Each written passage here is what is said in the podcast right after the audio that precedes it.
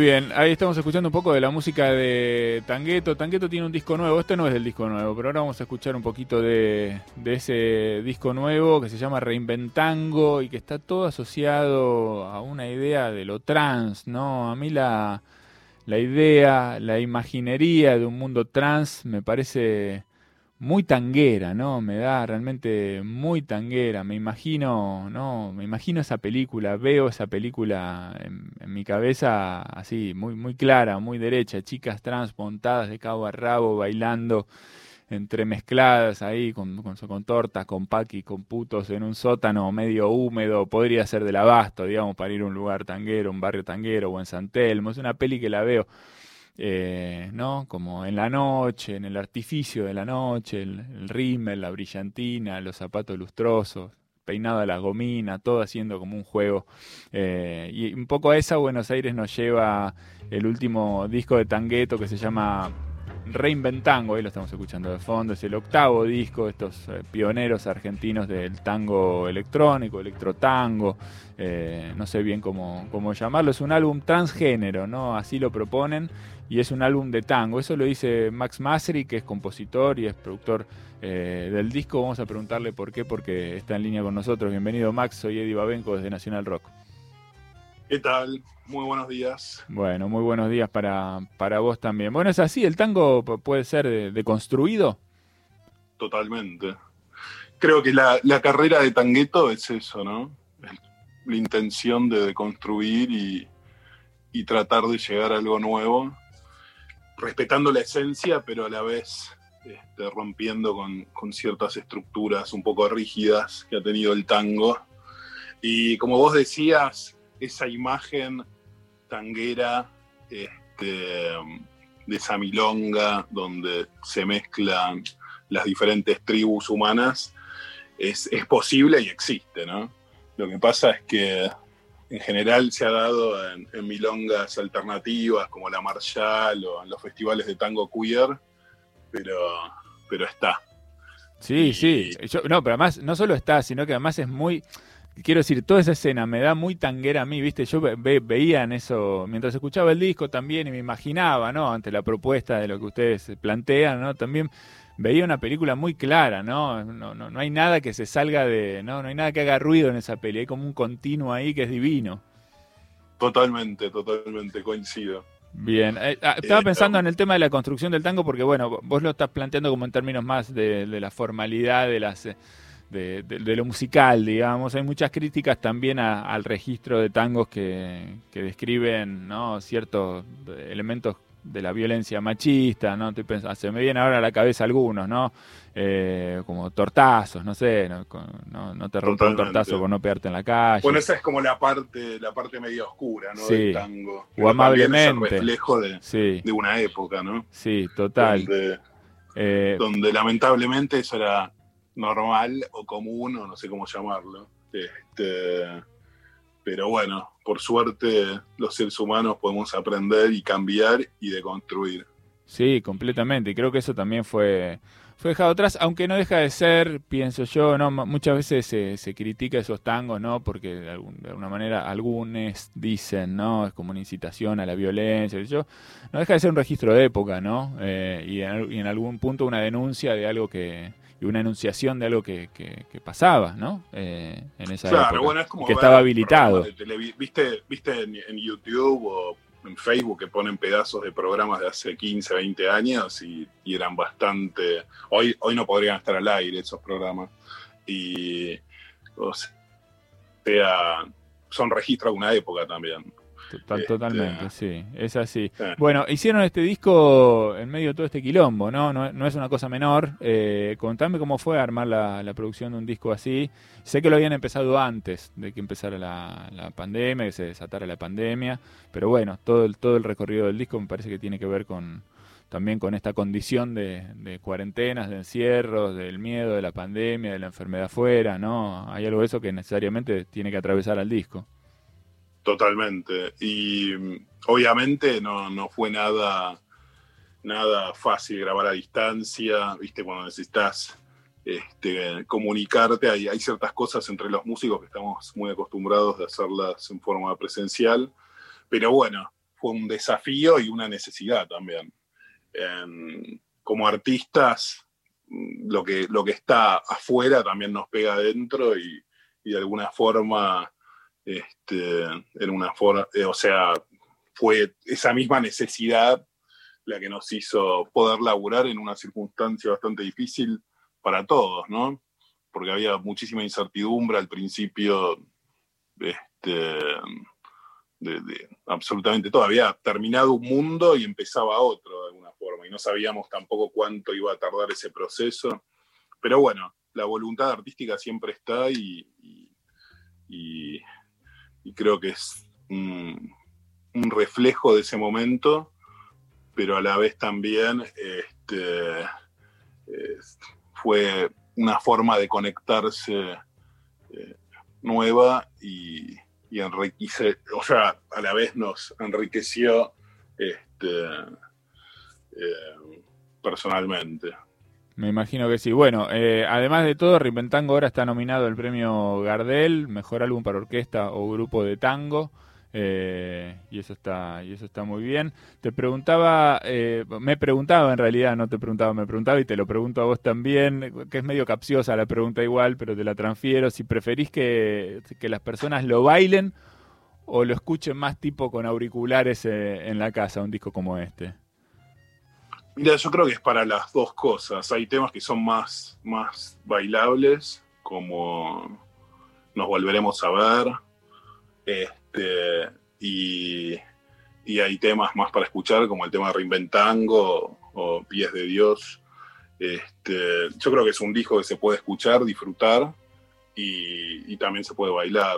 La música de tangueto se baila en milongas este, desde hace muchísimos años y obviamente los, los DJs de las milongas eligen temas específicos, ¿no? Donde es más fácil bailar, porque, bueno, para, para el, el, bailarín tradicional de tango algunas cosas pueden ser como más complejas, pero los bailarines de tango nuevo es como que captan la onda fácilmente y, pueden bailarlo.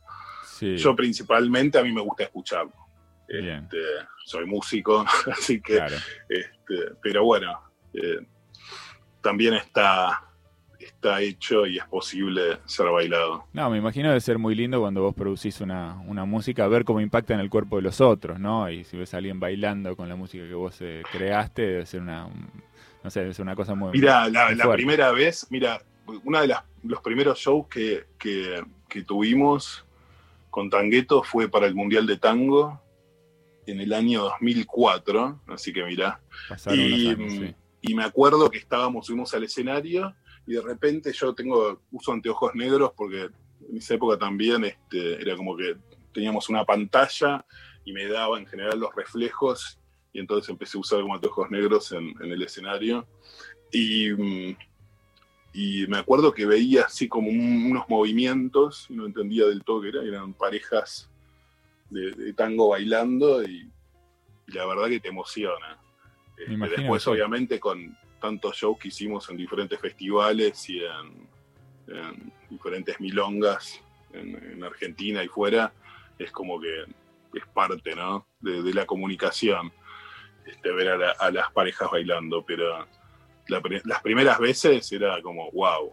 Sí. Este, me, sorprende igual lo que, lo que contás de que estás con anteojos negros y no veías, no se veía el público, no veías el público.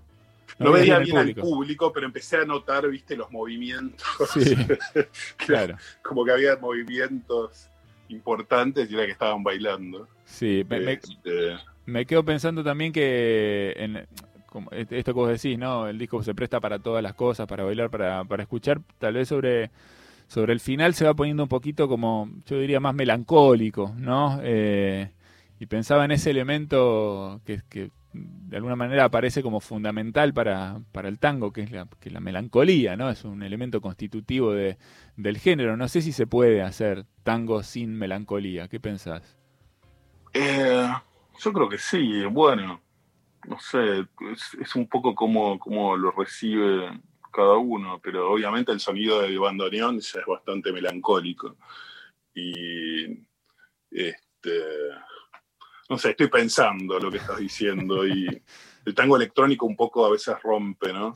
Con, la melancolía, con los sonidos electrónicos y le da un power, pero el sonido del bandoneón conecta con, con la melancolía.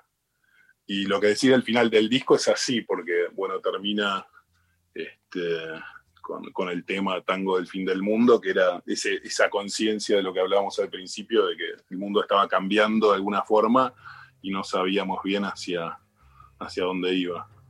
Muy bien. Bueno, les recomendamos a todos que vayan y, busquen este disco que es, que es precioso, lo van, a, lo van a disfrutar, los que vengan también, los que por ahí no estén tan conectados al universo del tango o lo piensen como una cosa de, del pasado que todavía queda, ¿no? Por ahí gente que, piensa que el tango es un género de antes y no de ahora, no sé. Eh, les recomiendo que lo busquen porque es terriblemente moderno y es, y es muy conmovedor, está, está divino el disco, así que felicitaciones.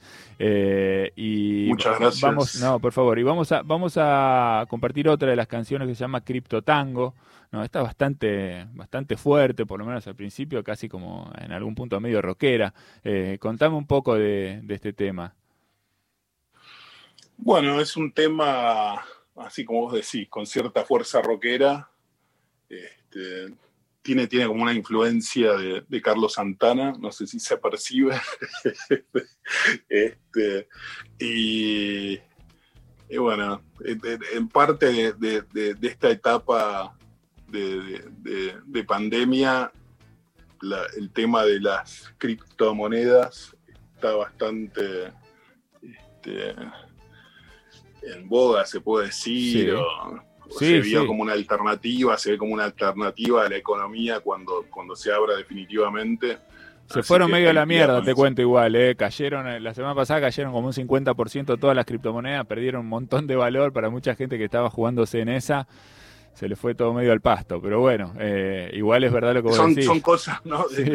De, de, esta época como que no se sabe bien hacia dónde va la... Pero qué sé yo, en aquel momento parecía como que iba a ser algo, algo que iba a cambiar las monedas a nivel global. No, no, y de hecho hasta, hasta hace un mes se venía hablando de eso y, muchísimo. Te lo pregunté especialmente porque yo no sabía si lo de Tango tenía que ver con ese universo de la criptomoneda, que es bueno, es una cosa muy de época, eh, o, si bueno, hablaba de otras cosas crípticas, no, no, no, lo sé, no podía saberlo, eh, por eso te lo quería preguntar también. Bueno, Max, eh, felicitaciones por, por el laburo, felicitaciones por la nominación del disco y, bueno, y, seguiremos en, contacto. Ojalá que, que pronto podamos salir de, esto y puedan salir a, tocar este, este disco también, eh, ¿no? A, las milongas, a todos los lugares, a, los lugares abiertos donde se pueda, me imagino eh, muchísima gente bailando y celebrando con esta música. Sí, porque la, única forma de, tocar lo que tuvimos hasta ahora fue a través de streaming y obviamente este, lo presencial en el tango es, es sumamente, va en todo, ¿no? Pero en el tango es como sumamente importante. Así que ver a esa gente bailando, como decíamos. Eh, así que bueno, esperemos que se dé pronto esto. Ojalá que sea así. Max, un abrazo grande, gracias por este rato con, nosotros acá en Nacional Rock y, seguimos en, en diálogo, seguimos en contacto. Bueno, Abrazo grande, muchas gracias. Un abrazo grande. Ahí estaba Max Massi, compositor, productor principal de Tangueto, compartiendo con nosotros algunas impresiones, algunas impresiones de este nuevo disco que se llama Reinventango. De ahí escuchamos entonces Crypto Tango, ¿no? Un poco trabajando sobre esta idea este, del sueño de hacer guita muy rápido con las criptomonedas, que a veces se convierte en una pesadilla.